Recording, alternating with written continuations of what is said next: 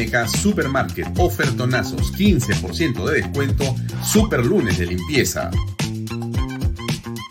Supermartes de cuidado personal. Super miércoles de pollo y cerdo. Jueves de cerveza. Super viernes de pescados y mariscos. Super sábados de parrilla. Super domingos infantiles, llévate el segundo producto a mitad de precio. MMK Delivery 960-587-331. Coldwell Banker Realty, bienes raíces. Coldwell Banker número uno hace 23 años en Estados Unidos. Vendemos tu casa hasta por 20% más que el promedio. Número uno en Florida con más de 12 billones en ventas. Número uno en Miami-Dade y Broward. Jimena Preye, 305-904-0631. Coldwell Banker Realty. PBM Plus, proteínas, vitaminas y minerales. Y ahora también con HMB. Calcio, complejo B, antioxidantes reforzados con hierro. También proteínas, vitaminas, minerales, fibra, no lactosa ni azúcar añadida. Visita pbmplus.pe y síguelos en Facebook como PBM Plus y en Instagram como arroba pbmplus. Delo.pe Somos especialistas en transporte de carga regular, transporte de concentrado de mineral. También transportamos material y residuos peligrosos. Y diseño y construcción. Ubícanos a través de nuestra web delo.pe. ¿Qué tal amigos? ¿Cómo están? Muy buenas noches. Gracias por acompañarnos. Bienvenidos a una nueva edición de Bahía Toxo 10, lunes 20 de diciembre. 20 de diciembre. Bien, eh, nos pueden ver, como ustedes ya saben, por las redes sociales de Alfonso Valle Herrera, también por las de canalb.p y, por cierto, desde la aplicación que usted puede descargar eh, si tiene un Android o usa un eh, Apple, también puede descargarla y verla gratuitamente desde la aplicación directamente. También este em, programa se transmite en este momento en directo a través de expreso.com, expreso.tv, todas las redes sociales. Y los domingos se repite eh, el programa completo por radio, PBO Radio 98.1 FM. Bien, em, muchas cosas que decir con respecto a lo que ha ocurrido en las últimas horas en el ambiente, digamos, de la política, en el ambiente... Mm, e, es curioso porque ya las noticias políticas parece que fueran las noticias policiales.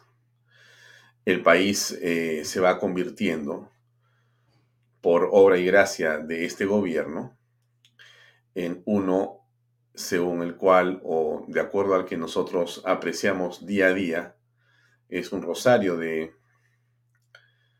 digamos, investigaciones que se están generando a propósito de las andanzas, de las reuniones, de las relaciones que el presidente de la República, Pedro Castillo Terrones, va eh, elucubrando, va enlazando, va ejecutando.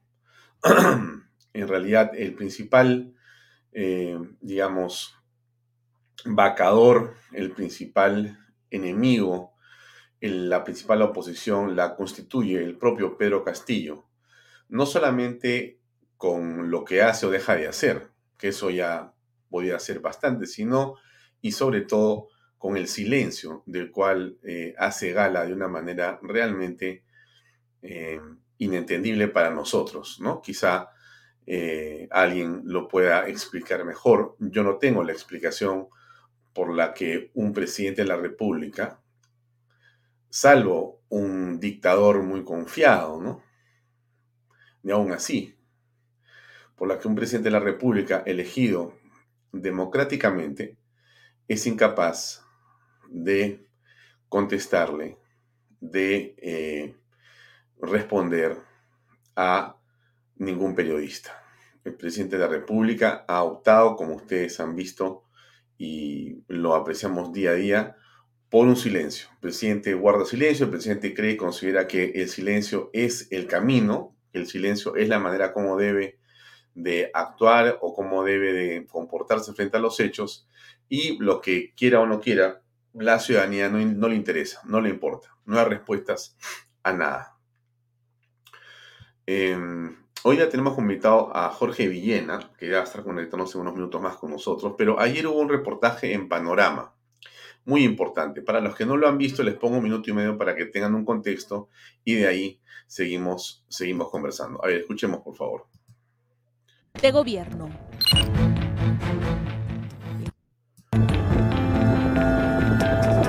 El negocio del biodiesel en Palacio de Gobierno. En un hecho insólito, inaudito, Pedro Castillo reunió a comprador y vendedor misma sala. Sentó a un representante de una entidad del Estado con un empresario que días después ganó una millonaria licitación, un negocio de 300 millones de soles. La historia se inicia el 18 de octubre. El portal de transparencia de la Presidencia de la República registra el ingreso de Chávez Arevalo Hugo Ángel, gerente general de Petro Perú, quien acudió a una reunión de trabajo con el presidente Pedro Castillo. Hora de ingreso 9 y 27 de la mañana. Dos minutos antes, a las 9 y 25, ingresó también para reunirse con Pedro Castillo a Budayet Samir George, empresario comercializador de biodiesel. Sainz Moya Gregorio, miembro de la Junta Nacional de Palmicultores. Con tres minutos de diferencia, quedó registrado también el nombre de Carelín López Arredondo. Bien, esto es lo que ayer, eh, por cierto, es un segmento nada más del programa, transmitió Panorama, programa de Panamericana Televisión, y esto ha causado, por cierto, nuevamente una enorme, eh, digamos, conmoción en el ambiente político por lo que significa lo que hemos visto. Alguien podrá decir, quizá con algo de razón, que en realidad en este reportaje no se muestran evidencias, que todo son conjeturas Alguien puede decir que el presidente de la República no está metiendo mano a nada, no recibe dinero. Alguien puede decir, es una reunión con eh, el presidente o el gerente general o el representante de Petroperú, que es una empresa del Estado muy importante, están conversando sobre biodiesel. No hay, digamos, eh, algo que podría decir, sí, pues no es un gran tema, no hay un punto ahí, no hay caso. Pero ocurre lo siguiente ocurre que este, digamos, eh, personaje que se reúne con él es fundamental en la toma de decisiones de Petro Perú con respecto a lo que es la contratación de algo que ocurre a los días. Está eh, el gerente general de Petro Perú y está también el eh, propietario o dueño de una empresa que es proveedora del Estado y que resulta ganadora en un contrato por una cantidad enorme de dinero de casi 300 millones de soles. A los pocos les está con el presidente. Esa es una coincidencia que, digamos, podría ser eh, una coincidencia, pues, de que alguien podría atribuir mala fe de pensar en el presidente. Si eso fuera por primera vez, si eso fuera por primera vez, quizá podríamos decir efectivamente, no seas mal pensado, es un angelito Pedro Castillo. Pero lo que estamos apreciando nosotros, amigos, usted es peruano, si usted no es peruano, usted sigue lo que está pasando en el Perú. Y usted no va a dejarme mentir, en el sentido que lo que vemos en este caso es un patrón de conducta.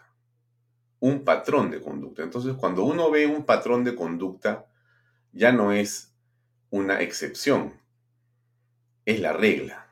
Más bien, este caso lo que hace es confirmar un modus operandi, ¿no es cierto? O sea, una manera de hacer las cosas con una sospecha y un espíritu delincuencial sumamente arraigado y sumamente presente. Insisto, si uno quiere juzgar el caso de lo último que ha pasado Panorama ayer de manera aislada, posiblemente podemos discutir, aún ese caso está lleno de irregularidades y lleno de sospechas, porque está presente la señora Karelín López, aparentemente. Se ve a la señora Karelín López saliendo de Petroperú, aparentemente. O sea, hay una serie de circunstancias, eh, eh, las bases se modifican para que gane un postor que está con el presidente, aparentemente. O sea, por sí solo ese caso podríamos efectivamente discutirlo, analizarlo y seguramente encontrar responsabilidades. Habría que analizar el caso. Solo. Pero cuando lo unes con una exalcaldesa de Villa María del Triunfo que visita creo que seis o siete o nueve veces Palacio de Gobierno antes y después que había sido ya nombrado Bruno Pacheco. Cuando ves a una lobista que está presente aquí en la casa de Breña, junto con la otra exalcaldesa también, cuando ves a proveedores que van a la casa de Breña, cuando ves una lista de personas que está presente, que el presidente dice, este, Mirta Vázquez, que ha olvidado quién estuvo en la casa de Breña. Cuando uno analiza todo ese caso, lo que encuentra es un patrón de conducta sospechoso y que la impresión que todos tenemos es de que alguien se está favoreciendo de manera ilegal. Más, sobre todo, cuando las personas mienten. Cuando Carrasco, el ministro de Defensa, dice una cosa y después dice otra cosa en la comisión en el Congreso. Cuando dice una cosa Mirta Vázquez, la PCM, dice otra cosa. ¿no? La lista no, no la tengo yo, no, la va a darle no, ya soy yo el presidente.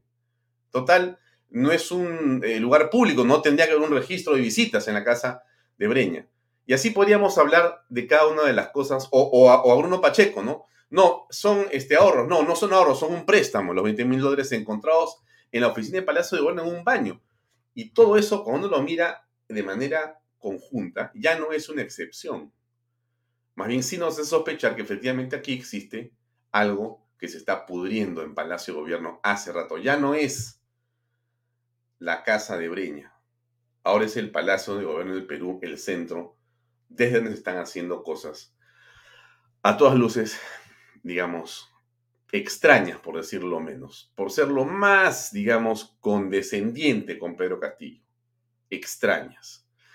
Bueno, eh, estuvo presente ahora la Fiscalía. En, la mañana el presidente de la República, porque realmente esto es de campeonato, él se dedicó a hacer otra cosa. Presidente, no, no pasa nada. No hay problema. ceremonia que se desarrolla en el Gran Comedor. El presidente ha lanzado la Escuela Nacional de Estudios Sindicales, un hombre que es un sindicalista que más bien lo que hizo siempre fue no promover la educación, ahora resulta que lanza una escuela de estudios sindicales para continuar haciendo huelgas en general para detener la educación de los actividad privada de los o las El presidente ni una palabra, ni una línea, ni un segundo, ni siquiera un detalle. Para él no ha existido lo que dijo Panorama. No ha existido lo que ha hecho anoche la Contraloría. No ha existido lo que ha hecho hoy día la Fiscalía. No ha existido nada de lo que dicen ni los parlamentarios de su bancada, ni los que están en la oposición, ni lo que dicen las redes sociales. No existe nada. El señor Pedro Castillo es una persona que está más allá del mundo terrenal en el que estamos nosotros los peruanos. Él no está en esto. Él está en alguna otra cosa más importante. Estuvo presente el día de hoy la Fiscalía en Palacio de Gobierno. Este informe para irnos de inmediato hasta Palacio de Gobierno. Nuestra compañera Silvia Malpartida nos informa sobre este caso pues de presunto delito de tráfico de influencias que involucra a Palacio de Gobierno y a Petro Perú. Cintia, buenas tardes. Buenas tardes, Roberto. Así es. 12 y 45 de la tarde aproximadamente llegó el equipo de fiscales de la Fiscalía Anticorrupción como parte de las diligencias por este caso, ¿no? Por esta investigación que se que se sigue la licitación de 74 millones de dólares que habría ganado, que ganó el señor Samir Abudayev, eh, gerente de la empresa. No los aburro. Ha estado ahí la Fiscalía. Se ha demorado no sé cuánto rato en entrar, parece que no lo dejaban entrar, han hecho un acta, pero finalmente han entrado, han entrado. También ha pasado lo mismo en Petroperú. Hace más de tres años, esta empresa recordemos que es proveedora del Estado, hace, más, hace más de tres años, tal como lo ha detallado Petroperú, y hay que recordar que la Fiscalía... Ahí ha estado la Fiscalía el día de hoy, ahí, ahí, ahí, ahí donde hemos estado. Finalmente hay un reporte de Canal N de hace unos minutos. Se lo paso en un minuto para que vean ustedes qué está pasando de la República, Pedro Castillo, se ha retirado del despacho presidencial y de Palacio de Gobierno. Él se ha retirado, nos han señalado a tener una reunión privada. Él ya no se encuentra en las instalaciones del despacho presidencial aquí en Palacio de Gobierno. Es la última información que tenemos, un poco más de las cinco y media de la tarde. Él se retiró de las instalaciones de Palacio de Gobierno, mientras por más de cinco horas ya, porque es desde la una de la tarde, continúa esta diligencia fiscal cargo de los fiscales Luis Alberto Medina Rodrigo y Luis Reinaldo Nina Abanto de la, del segundo despacho de la Fiscalía Anticorrupción. Ellos se encuentran realizando las diligencias fiscales respecto a la reunión que el pasado 18 de octubre sostuvo o de las demás reuniones, quién sabe, en otras fechas sostuvo el presidente de la República, Pedro Castillo, con el eh, gerente general de Petroperú, el representante de una empresa que ganó una licitación dos semanas después y la empresaria ya no menos conocida, Carelín López. Y esto en el marco de la apertura de la investigación preliminar que está realizando el Ministerio Público en contra de los que resultan responsables por la presunta injerencia del Ejecutivo en este proceso. Está en todas el presidente Pedro Castillo. Está en los ascensos de las Fuerzas Armadas. Está en las negociaciones de, digamos, los conocidos, los recomendados de una lobista. Va a la casa de Breña a seguir haciendo business cambiándose el sombrero por el gorro para seguramente pasarlo para levantar dinero. No se sabe. No dice nada. Ahora vemos al presidente en esta actitud, en esta situación, con, evidencias concretas de horas, de personas, de contratos, que, insisto, si uno los mira aisladamente, podrías de repente, pues con un enorme ánimo navideño, decirle voy a dejar de pensar mal. Pero en la secuencia de hechos es una conducta que repite el presidente, es un patrón. Él hace eso. O sea, aparentemente la impresión que a uno le puede dar a esto, y quiero preguntarle por eso a Jorge Villene unos segundos más que vamos a conversar con él, si esto puede ser ya un patrón de conducta delictiva. De repente está haciendo pues una bolsa millonaria desde Palacio de Gobierno. En fin, eso es lo que, lo que, lo que, lo que tenemos, lo que nos toca, lo que hay que, digamos, este, conversar y discutir con los políticos y con la justicia, sobre todo con la justicia, ¿no? Porque la justicia ahora, en fin, nos tiene a todos muy preocupados con lo que va a pasar. Bien, les hago, eh, déjenme quitar este título de acá, déjenme cargar eh, un PowerPoint que tengo aquí para compartir con ustedes un par de minutos más y enseguida comenzamos con la... Va a estar con nosotros, no tan a la tela como lo ven ahí, pero va a estar con nosotros eh, Jorge Villena. Un estupendo eh, eh, político, extraordinaria persona además, y, vamos a conversar sobre eso, ¿no? Corrupción en Palacio. ¿Es así o es una imaginación? De repente, a veces nosotros de repente nos obsesionamos, ¿no? Y de repente usted va a decir en las redes sociales, y le rogaría que lo comente, Alfonso, no seas mal pensado, no seas mal pensado, piensa bien, él es el presidente, ¿cómo se te ocurre que va a estar metiendo la mano en 300 millones? Pues o, en una licitación para hacer una, una en provías. O sea, no seas mal pensado, el presidente es un campesino, es un profesor, viene de Cajamarca, no pasa nada. Cálmate, cálmate. Bueno, sí, también, de repente estoy exagerando. Pero los titulares han sido tremendos en todos los periódicos, ¿no? En Correo, en Expreso, en todos le han puesto Ampay, Ampay Castillo, Ampay Castillo. Eh, sí, pues hay un afortunado en Palacio. Se reúne con afortunados. Una suerte extraordinaria. Se reúnen con el presidente y uno gana una licitación de 300 millones. Oye, van a hacer cola. Van a hacer cola para unirse con Castillo. Todos. Él tiene una especie de mano maravillosa. Te reúnes y por casualidad o por, vaya a saber Dios qué razón, terminas ganando la licitación. Esto es parte del documento de la Fiscalía, no lo voy a leer, es en extenso. Eh, está la fotografía de Hugo Chávez Arevalo, gerente de eh, Petro Perú, está la fotografía de la señora Karelín López y el señor Samir han coincidido, coincidido, según el registro de visitas en Palacio de Gobierno, han coincidido en hora y fecha y en, en, el lugar y a la persona que visitaban que de la República. El mismo día y fecha, los tres. Y según dicen, ninguno de los tres se ha visto entre ellos. Bueno, en fin, usted solamente lo va a creer o no lo va a creer, pero es lo que las, personas han manifestado ayer y de repente hoy día también. En eh, eh, Petro Perú, cosa extrañísima, no existe registro de visitas. No existe registro de visitas. Sin embargo, los periodistas han encontrado que la señora Karelín López ha estado ahí aparentemente, lo ha dicho anoche un programa de televisión, le ha mostrado la imagen.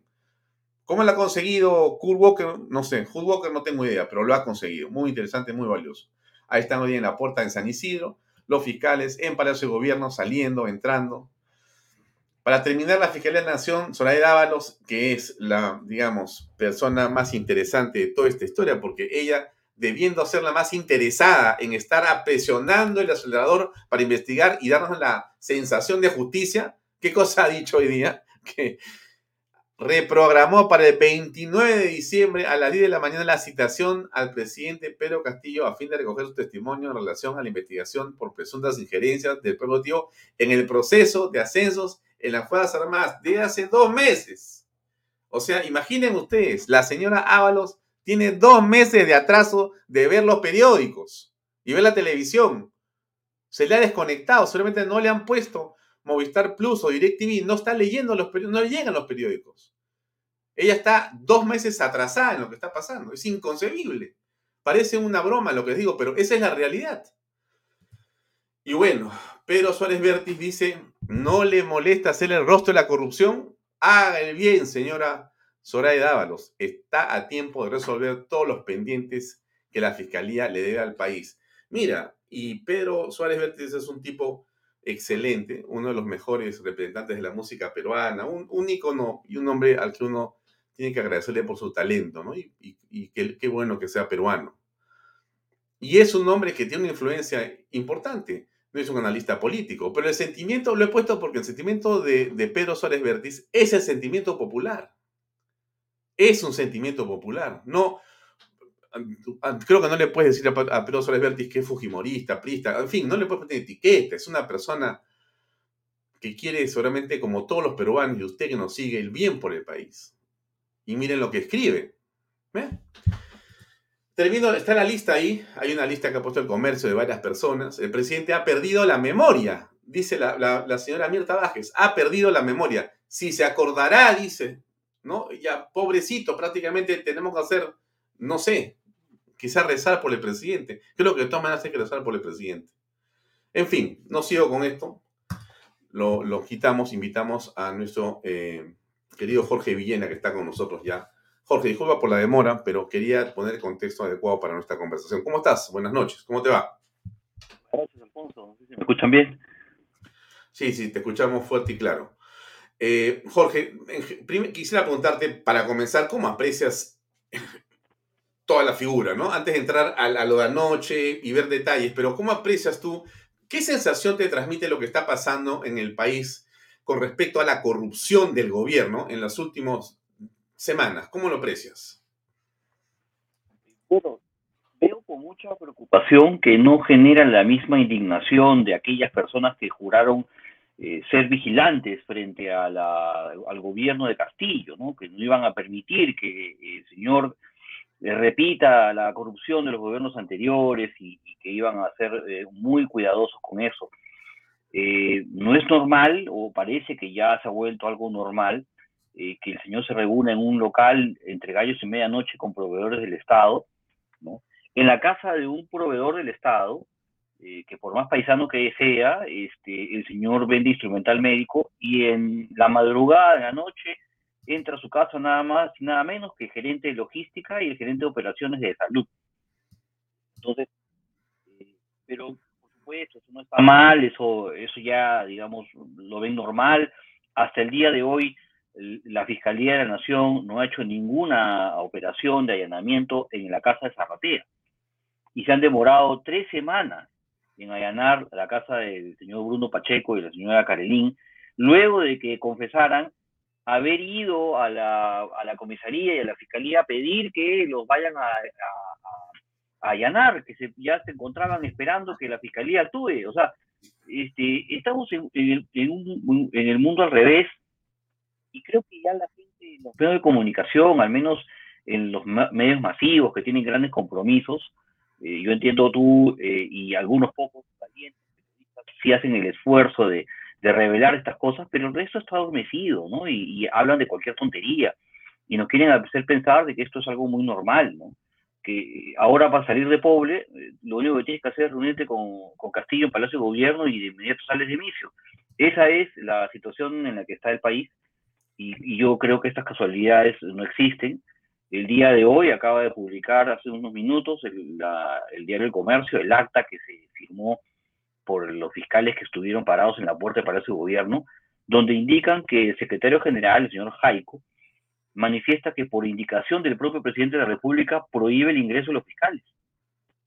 Me imagino que alguien después le habrá dicho que lo que estaba haciendo era una barbaridad porque es una obstrucción a la justicia, pero aún así eh, ya había quedado el acta firmada por los que estaban ahí y habían colocado ahí lo que habían recibido como pretexto, como excusa de parte del presidente y de los funcionarios del Palacio para que no entren a, hacer su diligencia. Entonces, esto aquí no es normal, aquí está pasando algo muy raro. No es normal, pues, este, que, cada semana allanen la, la, las oficinas del presidente de la República y que en la primera allanamiento encuentren, pues, 20 mil dólares en efectivo, ¿no? Y, bueno, como el señor Pacheco dijo que eran sus ahorros, ah, ya, bueno, ahí nomás lo dejamos, ¿no? Sea, ¿tú, te imaginas qué hubiera pasado si eso hubiera pasado con el señor Kuczynski o con el señor García, hubiera sido presidente, hubieran ido, hubieran encontrado esa cantidad de dinero en efectivo en, el baño de Palacio de Gobierno? Eso hubiera sido un escándalo, estarían marchando, pues, y, y, Jason Day estaría haciendo flash mobs en, el puente Villena, en Miraflores, ¿no? Este, Charito estaría lavando banderas, es decir, o sea, tendríamos pues a, a y a Claudio Cisneros este, saliendo a marchar por todas las calles de Lima y, quemando platos. Esa es eh, la indignación selectiva que, hoy día vemos en, la, gran parte de la clase política que hoy día es hipotecada al poder de turno y que sostiene de alguna manera precaria al señor Castillo en el poder. Mm. Eh, ¿Hay algún sonido en tu, en tu micrófono que se está interrumpiendo un poquito. ¿ah? No estoy seguro si están bajas las baterías de, tu, de tus audífonos, pero en todo caso seguimos conversando, ojalá que se resuelvan. Em, de acuerdo con lo que dices, yo te preguntaría, da la impresión, em, Jorge, que, que, no hay nada que hacer. O sea, mira, el presidente este, ha estado en, esta, en este evento que él mismo ha hecho, de los profesores y, la historia esta de los sindicalistas, ¿no? Eh, Sergio Jaime Ríos, déjame bajar el secretario técnico del Consejo del evento, ya. Y feliz el presidente, o sea, como si no pasara nada, Jorge.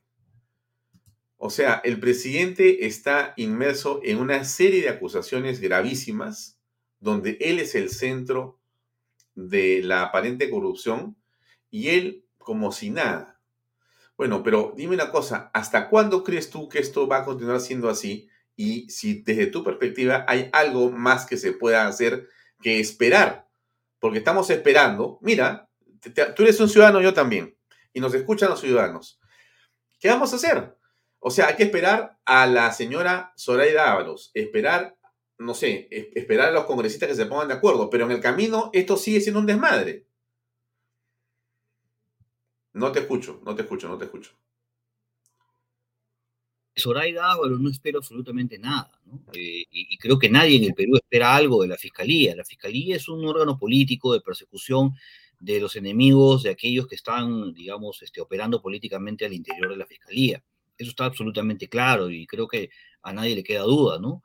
Eh, solamente ha servido y ha tenido picos de popularidad cuando han perseguido a políticos eh, que, tenían pues una, una, serie de cargas y, de, la gente ha hecho bulla por eso, pero en realidad hasta hoy no hay juicios, no hay acusaciones, no hay juicios, no hay sentencias sobre ninguno de los casos de corrupción, eh, de la gran corrupción que ha azotado al país en los últimos años. los investigados eh, siguen siendo investigados per secula seculorum, hasta ahora no hay ningún tipo de, conclusión. El señor Kuczynski lleva tres años encerrado en su casa y, el señor José Domingo Pérez está pidiendo tres años más para seguirlo investigando. ¿Qué, necesita investigar? O sea, son, cosas que yo ya no entiendo, ¿no? Eh, eh, y, el caso más avanzado, digamos, al que le ha puesto más, más, más, más, más punche ha sido el de Keiko Fujimori cuando han ido al fiscal, al juez, para presentar su denuncia, el juez los ha descalificado en un minuto porque no tenían las suficientes pruebas. Entonces ahora ellos nos trajeron la denuncia de Vizcarra, que la iban a trabajar porque habían serios indicios de corrupción con las coimas de Moquegua, y hasta el día de hoy no tenemos nada. Entonces imagínate, pues, al señor Castillo lo, lo, lo, procesarán, le abrirán una investigación de aquí a unos meses, eh, lo acusarán dentro de 6, 7 años y irá a juicio dentro de 10 y habrá una sentencia dentro de 15. O sea, ese es el sistema corrupto de la justicia en nuestro país, que empieza en la fiscalía y termina en el Poder Judicial con un aparato para poder blindar y, limpiar a toda esta cantidad de sinvergüenzas que hoy día están en el poder. Entonces, esa es una lamentable realidad eh, que en nuestro país hay que decirlo. Eh, la prensa, en buena parte de la prensa importante, de la, de la, gran prensa nacional, lo calla, no dice absolutamente nada, por ahí lo relativizan. Y la oposición, que es otra, otra, otra componente de este gran problema, está más preocupado por mantener, digamos, las joyerías del Congreso y evitar que esta situación propicie una caída del gobierno y un adelanto de las elecciones. Yo creo que esa es la principal preocupación. Hay mucha gente que está en el Congreso que piensa de que, que si hay una vacancia, van a tener que convocar elecciones y van a tener que dejar el cargo, ¿no? Y, mm. ellos todavía no se recuperan del gasto de la campaña. Entonces, esas son las situaciones, digamos, domésticas, este, pueriles, que están impidiendo de que incluso ellos mismos hagan un efectivo control político de este gobierno. Mientras tanto, el país sigue en una franca descomposición moral porque no es posible, como te decía, que eh, cada semana allanen la, el, Palacio de Gobierno por algún escándalo de corrupción que involucra nada más y nada menos que al presidente de la República y no pasa nada. O sea, eso no es una inmoralidad, eso no es ni siquiera un indicio como para sospechar. Yo creo que, que, ha sido demasiado benévolo al decir que este, estás pensando mal o, y de repente él está haciendo algo bien. Y ya lo dijo incluso en una actividad en el Cusco, de que estaba juntando platita para los niñitos. O sea, es decir, esta gente sí está haciendo eh, eh, todo lo posible por robar la mayor cantidad de plata en el menor tiempo posible. O sea, eso se trata de un, concurso, de, un concurso de, intereses de la peor estofa. Entonces creo que aquí hay que eh, organizar a la oposición porque no solamente estamos hablando de actividades delictivas que están afectando, digamos, la moralidad del país, y que están siendo encabezadas por el presidente para el beneficio de unos cuantos empresarios sinvergüenzas que han logrado llegar al poder o acceder a, los salones de a las oficinas de Palacio de Gobierno por estas lobistas, estas exalcaldesas y estas este, operadoras de, empresarios.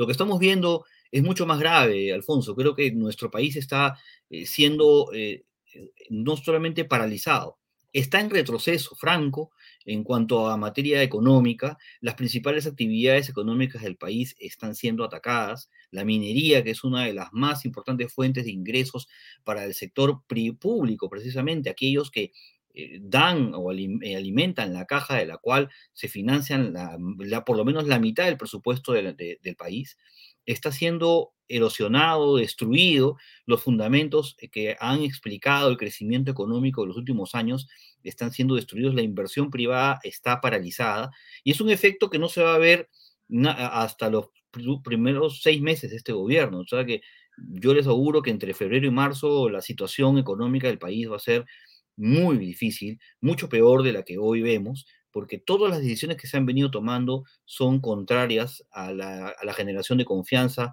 a, a estimular la inversión, a generar más trabajo, y esto está impactando en la economía de la gente. La devaluación de nuestra moneda y, al ver que las decisiones que se están, se están tomando desde el Poder Ejecutivo, como retroceder en el caso de la reforma de transporte, como retroceder en el tema de la reforma educativa, poniendo una serie de sindicalistas, que dicho sea paso, Castillo y este grupo que ha llegado al poder no representan a los maestros porque ni siquiera enseñan, no son maestros, tampoco son ronderos, o sea, lo disfrazaron de rondero, así como lo disfrazaron de maestro, ¿no? Eh, y, y representan quizás lo peor del sistema educativo. Hoy nuestro país tiene uno de los peores sistemas educativos del mundo. En América Latina creo que con la justa superamos a Haití y a República Dominicana y a un par más por ahí. Después somos una vergüenza como país en materia educativa. El sistema público es un desastre. Y ese desastre se explica porque tenemos profesores como Pedro Castillo que representan no lo mediocre, sino lo deficiente, los que ni siquiera están en condiciones de pasar un miserable examen que te califique como maestro de escuela pública. O sea, ni para eso sirven estos.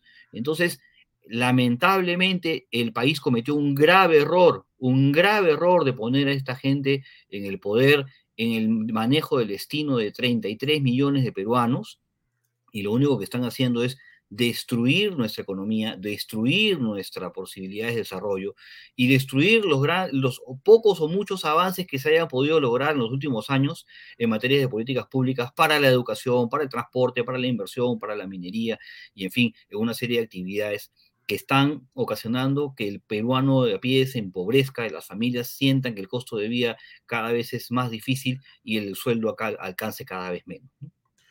Tú, en ese contexto de lo que estás comentando, ¿cómo aprecias este rebrote que estaría ocurriendo del COVID-19 y las primeras medidas del gobierno que eh, han sido y son, eh, bueno, ampliar o regresar a un eh, toque de queda desde las 11 de la noche y también trabajar en el aforo para que sea menor al que había. ¿Cómo aprecias estas medidas supuestamente eh, dirigidas a combatir los contagios?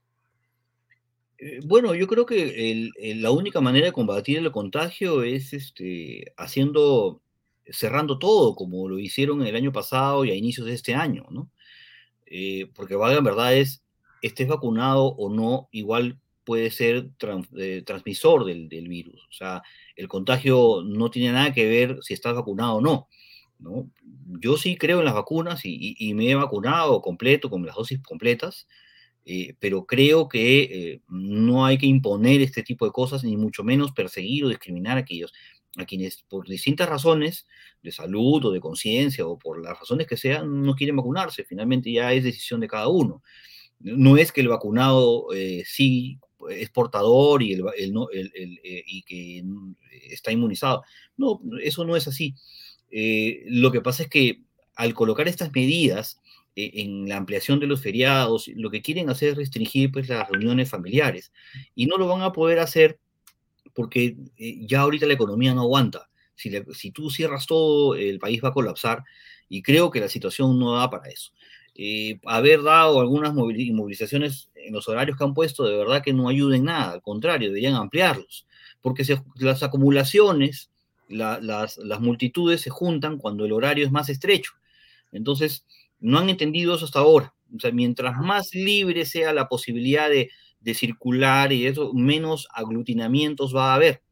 Entonces, esa situación, lamentablemente, quienes están conduciendo la lucha contra la pandemia en las altas esferas del Ministerio de Salud no lo han entendido. Pues han dedicado a, chatear con sus novias en lugar de hacer una, una, un estudio de, cómo deberíamos aprovechar para evaluar o potenciar eh, las medidas en función también a la conducta de nuestra propia población. O sea, nosotros eh, queremos tomar medidas eh, que, funcionan en Alemania o en Estados Unidos o en Francia, pero el problema es que no, no somos franceses, ni alemanes, ni norteamericanos, somos peruanos y los peruanos tenemos otra forma de hacer las cosas.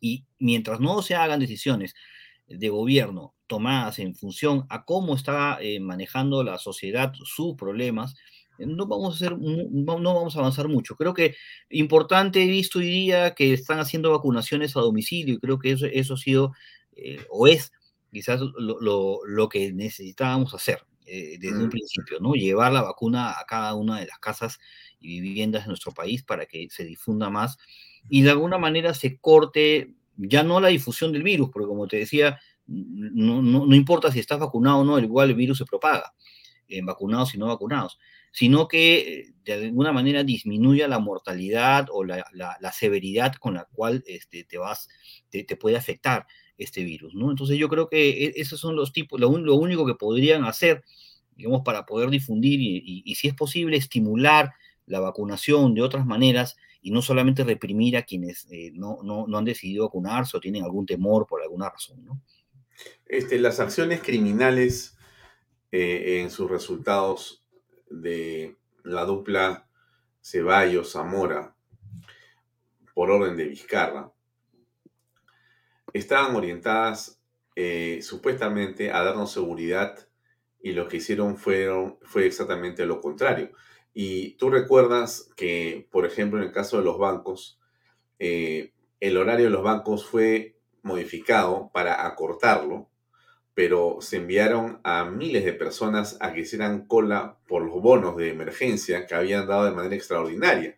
No solamente eso, sino que en los mercados también se obligó a que estos atiendan solamente en una fracción muy pequeña del tiempo que normalmente está bien tu mercado, con lo cual aumentaron la cantidad de personas que estaban urgidas de estar ahí porque el tiempo se acortaba. Y no solamente eso, sino que además de ello, tuvieron la genial idea de separar entre hombres y mujeres fuera de una cantidad de tonterías por el estilo, como que no podías manejar tu vehículo, pero sí ir en un taxi. Eh, y, en fin, o sea, la cantidad de, de, sonceras ha sido pues impresionante. Y ahora regresamos a lo mismo, regresamos a una extensión del toque de queda como si entre las 11 y las 5 de la mañana o las 4 de la mañana, en esa hora hay, se produjera mayor contaminación, mayor, mayor virus. Entonces no puedes estar a esa hora con tu familiar, pero sí puedes estar a las, a las 10, sí, a las 10 no hay contacto, pero sí hay a las 11. O sea, ¿qué explicación? Que no hay ninguna lógica, es simplemente una torpeza. ¿Cómo lo entiendes tú? Eh, lo que pasa es que eh, los, científicos sociales le llaman a esta situación eh, este, la institucionalidad, ¿no? le dicen a, esa capacidad que tienen las personas de observar las leyes, escritas y no escritas, ¿no? Digamos, a, atender, a observar desde el basurero de, papelitos, tirar el tacho hasta la constitución. Los países de mayor institucionalidad son los que respetan las normas y hacen, eh, digamos, hay una cultura sobre eso, ¿no? aquí no, pues aquí eso se traduce, digamos, en términos criollos, en esta gran informalidad, ¿no? En el peruano chicha. Aquí en el Perú las leyes se cumplen, son opcionales, o sea, si quieres las cumplen, ¿no? O, eh, que la cumplan los cojudos, porque eso es eh, finalmente la, historia del vivo, ¿no? Yo soy vivo, yo no la voy a cumplir, que la cumplan los cojudos, esos son los que tienen que cumplir la ley. Esa es, digamos, una cultura muy arraigada en el país. Entonces, si tú le vas a poner una serie de restricciones, una serie de, limitaciones, lo que vas a lograr es que la gente eh, se invente este, cualquier tipo de excusa o cualquier tipo de forma para sacarle la vuelta a la norma y ya está. Y eso es la historia del, país. Y finalmente vivimos en un país donde el Estado no puede ejercer ni siquiera soberanía plena en cuanto a la a la cobertura de, policías, de seguridad, o sea, ¿cómo fiscalizas das normas que no estás en condiciones de fiscalizar ni, ni, asegurar su cumplimiento? Entonces son, son aspectos en nuestra sociedad que estos teóricos, eh, principalmente llegados de universidades eh, eh, privadas, donde teorizan sobre cómo debería ser el Perú, están de espaldas a la realidad. Mira, yo vivo en Jesús María y aquí hay cuatro bancos de la nación ¿Sabes cuánto? Y solo hay 85 mil eh, residentes en el distrito. En Puente Piedra, que tiene el triple de residentes de Jesús María, encuentras un solo Banco de la Nación. En Ventanilla hay un BCP. Un BCP, ¿ya? Y hay pues 10 veces más población que aquí. Y sin embargo acá hay un BCP en cada esquina. Hasta cajeros y todo lo que tú quieres. Entonces, claro, Vamos a repartir los bonos. ¿A dónde se va la gente para hacer su cola en el banco? Imagínate, pues, e, esas son las estupideces que pueden tomar, eh, las decisiones que pueden tomar gente, pues, que, que, ah, sabe la realidad del Perú porque lo leyó en un libro, pero nunca, o sea, tú le das cinco soles para que vaya a Huaycán o vaya a Coyique y no sabe llegar, se pierde, o sea, no, no, no, no puede ir. Esa es, la triste realidad de, esta, de, esta, de esta falsa tecnocracia de la izquierda peruana eh, que ha copado las principales ubicaciones eh, de decisión en nuestro país lamentablemente por, por desidia y por falta de profesionalización de los cuadros, tanto en los partidos políticos como en general en la academia peruana. O sea, eh, seguimos eh, eh, produciendo falsos valores de, la, de, las políticas públicas que, no logran resolver nada, porque creen que en el país la, la, situación de, las situaciones eh, de cualquier tipo, sea de seguridad, de corrupción o de salud, se van a resolver con regulación. Y si, y si no se resuelven, hay que regularlo más. Y si aún no falla, hay que sobreregularlo más. Y eso es un absurdo, ¿no? O sea, aplica para todo. Incluso en, en, los partidos políticos, que es algo que siempre hemos hablado, ¿no? Crearon la ley de partidos políticos en el año 2003 y pusieron una serie de regulaciones sobre los partidos políticos. El resultado es que hoy día los partidos políticos que intentaron, intentaron este, llevar adelante elecciones internas, democracia interna y todas estas eh, teorizaciones de los arquitectos de las ONGs caviares, terminaron desapareciendo. ¿no? Y las organizaciones que han sido menos democráticas y más verticales terminan sobreviviendo. Esa ha sido la realidad. Eh, ¿Y, y, y qué han hecho durante esos años? Seguir regulando y sobre regulando y sobre regulando. Entonces, tienes, ese, ese es el tipo de efecto que estás produciendo sobre eso. Igualmente en el transporte. Vamos a resolver el problema de transporte. ¿Qué hacemos? Más regulaciones, ¿no? Más cosas. Cuando Susana Villarán hizo la reforma de transporte, ya, queremos que los carros tengan aire acondicionado, los choferes anden con gorra, con corbata, camisa y que cobren una máquina expendedora de monedas. Ah, muy bien. Claro que sí, todo eso te lo voy a hacer. Pero eso sí, ya, yo solamente voy a pagar un sol de pasaje. Eso no se puede, pues. Eso, eso es eso completamente económicamente inviable, pero que no le puedes hablar de economía porque es como, no sé, pues, eh, darle libro coquito a Pedro Castillo. no, pero en ese caso, la reforma de transporte eh, es una cosa, pues, este, incomprensible. ¿Cómo es posible que lo que ocurre es que tú le exiges al operador de la ruta una serie de condiciones, pero tú como autoridad no haces lo que te has comprometido a hacer con las alimentadoras. No has, no, o sea, o sea, se supone que él tiene cierta preferencia porque está pagando un derecho, se supone, ¿no es cierto? Pero no, tú has dejado que todo sea un caos, que siga siendo un caos. Por lo tanto, tú mismo contribuyes a la informalidad habiendo tú contratado supuestamente algo para hacerlo formal y mejor. Al final termina siendo un caos todo por la falta de visión de la autoridad. Y, es lamentable porque no, se ha hecho mayor inversión, salvo ahora que Muñoz está haciendo terminando el, tramo norte del, primer metropolitano, ¿no? que es algo importante, creo que va a ser eh, por fin viable este, este, este primer experimento del metropolitano, que es la línea 1. ¿no? En fin, y, así te podría dar ejemplos. O sea, ¿creen que la corrupción se va a eliminar, y Alfonso y queridos amigos, eh, con normas, con leyes? ¿Vamos a aumentar las penas? Eso no va a pasar. Hace años que vienen, cada vez que hay un escándalo de este tipo, como los que hemos visto ahora y hace, desde que tengo uso de razón, lo único que hacen es, vamos a aumentar las penas. Ya antes eran 20 años, ahora son 25, y luego son 30, luego 35 por corrupción. ¿Ha disminuido la corrupción? No, es que eso no se va a resolver con leyes.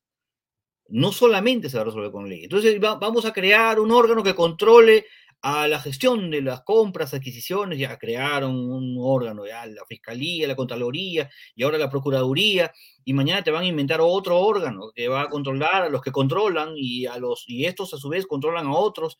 Entonces, lo que estás haciendo pues es, es generando un sistema, un gobierno en la que la burocracia se impone, y eso es lo que hemos tenido en los últimos 20 años. Hemos crecido en burocracia y hemos eh, alimentado una organización eh, social, política, un organismo eh, que, eh, voraz que se llama el Estado peruano, que tiene como único propósito y como único centro y fin supremo de su labor es complacer los caprichos de los burócratas. Ahora el ciudadano no está al centro, sino el burócrata, que es el que tiene que esperar a ver qué se le ocurrirá a, a sujetos como Matuk, ¿ya? que son un, fanático comunista que no tiene idea de nada, pero que porque así son los caviares, pues que les encanta levantar falsos valores y les, regalan chapitas, ¿no? De que son lo máximo, lo venden como el gran estratega, el gran estadista, el gran tecnócrata, ¿no? Entonces hacen ese tipo de cosas de que las mujeres salen un día, los hombres salen otro día y van a luchar contra el patriarcado y el COVID al mismo tiempo. Entonces, esas son las tonterías que ponen a gente que no tiene una formación profesional, es decir, no ha preparado, no ve la política como un ejercicio científico, sino ve la política como un ejercicio ideológico. Se han llegado a hacer eh, activismo político, han llegado, a hacer eh, activismo en favor de sus causas y en favor de su agenda ideológica, lamentablemente. Entonces, el Estado peruano hoy día, el sistema que tenemos que cambiar, es ese Estado que no sirve al ciudadano, sino sirve al burócrata. Y ese es el sistema que hay que eh, cambiar y modificar en nuestro país. Bueno, a ver, nos quedan unos minutos más. La última pregunta, estimado, estimado Jorge. Em, ¿Qué solución encuentras? ¿Qué solución ves frente a esta corrupción en la que está aparentemente atrapado Pedro Castillo? Yo, yo, yo no tengo dudas, ¿ah? estoy completamente seguro. Ajá. Eh, pero, ¿cómo, salimos de ese problema? Eh, mira, lamentablemente aquí tiene que confluir varias cosas. En primer lugar, la labor de la prensa, que hacen bien algunos periodistas valientes, entre ellos tú, que señalan y que ponen en agenda los verdaderos temas importantes y aquellas cosas que son relevantes para el país y que, afectan no solamente eh, el, aspecto económico, el aspecto de la buena marcha de la gestión del país, sino además que ponen en compromiso la moral pública. En segundo lugar, los partidos políticos y la oposición en el Congreso, que tienen que hacer su labor y dejarse de cálculos eh, y de defender la, quincena para poder ver cómo eh, dilatan este asunto de la, de, la, de la, vacancia cuando hace mucho tiempo que han tenido que tomar una medida mucho más organizada de la que presentó la señora eh, Chirinos, ¿no? Eh, un, gobierno dirigido por fanáticos de izquierda, eh, vinculados a lo más rancio de la izquierda peruana, a, sectores ligados al terrorismo senderista, sectores ligados al Movadef, sectores ligados a los Quispe Palomino, sectores ligados al chavismo internacional que, nos han puesto en, este escenario en que prácticamente el Perú se ha vuelto una especie de, protectorado boliviano donde el virrey Evo Morales se pasea eh, como si nada y viene a hacer política y a promover la gran nación aymara, o sea, él va a fundar una especie de país eh, que va a ser una fusión del sur peruano con, el, con, Bolivia, o sea, y, no pasa nada, o sea, esas son las cosas que yo veo que, la clase política eh, que tenemos, una clase política ignorante, eh, traidora, vendida, no está en condiciones de poder enfrentar con capacidad y con argumentos y con ideas, eh, cada una de las posiciones eh, ideológicas de estos fanáticos de izquierda que todo lo ven ideología y todo lo ven este, perseguir el poder. Lo otro es la prensa, como dije, los partidos, la oposición en el Congreso, de la Fiscalía, lamentablemente no espero mucho, eh, es otro poder tomado por este grupo de, intereses, este grupo de intereses que, que maneja las instituciones y el poder tras el poder. Y creo que hay un actor fundamental que lamentablemente está en este juego y que no tiene camiseta, ni partido, ni rostro, pero es un actor que va a ser clave eh, en este proceso de descomposición acelerada del gobierno actual, y es la economía nacional. Repito, nuestro país no ha caído en un pozo, se está estancando. Nos estamos cayendo, estamos en franco retroceso y lo van a sentir en los próximos meses con mayor fuerza. El balón de gas está a 65 soles de lo que estaba a 35 a inicios de este año. O sea, el costo de vida está impactando muy duro en la población y eso es algo que muy poca gente está hablando ni está poniéndolo en agenda.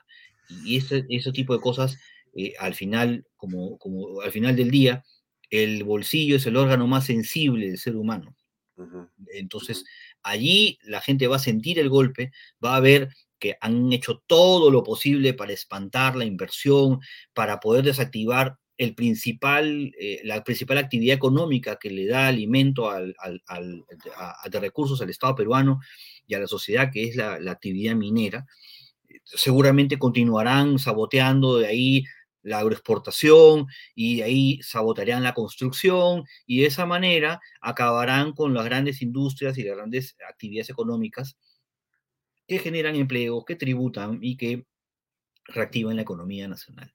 Entonces, estas personas han propuesto empobrecernos aceleradamente y si no los detenemos, vamos a caer en una situación en la que vamos a, a tener que depender absolutamente de las dádivas de este gobierno, que eso es lo que realmente quiere hacer que fracase cualquier intento, cualquier actividad eh, que tenga alguna clase de éxito eh, que venga del sector privado.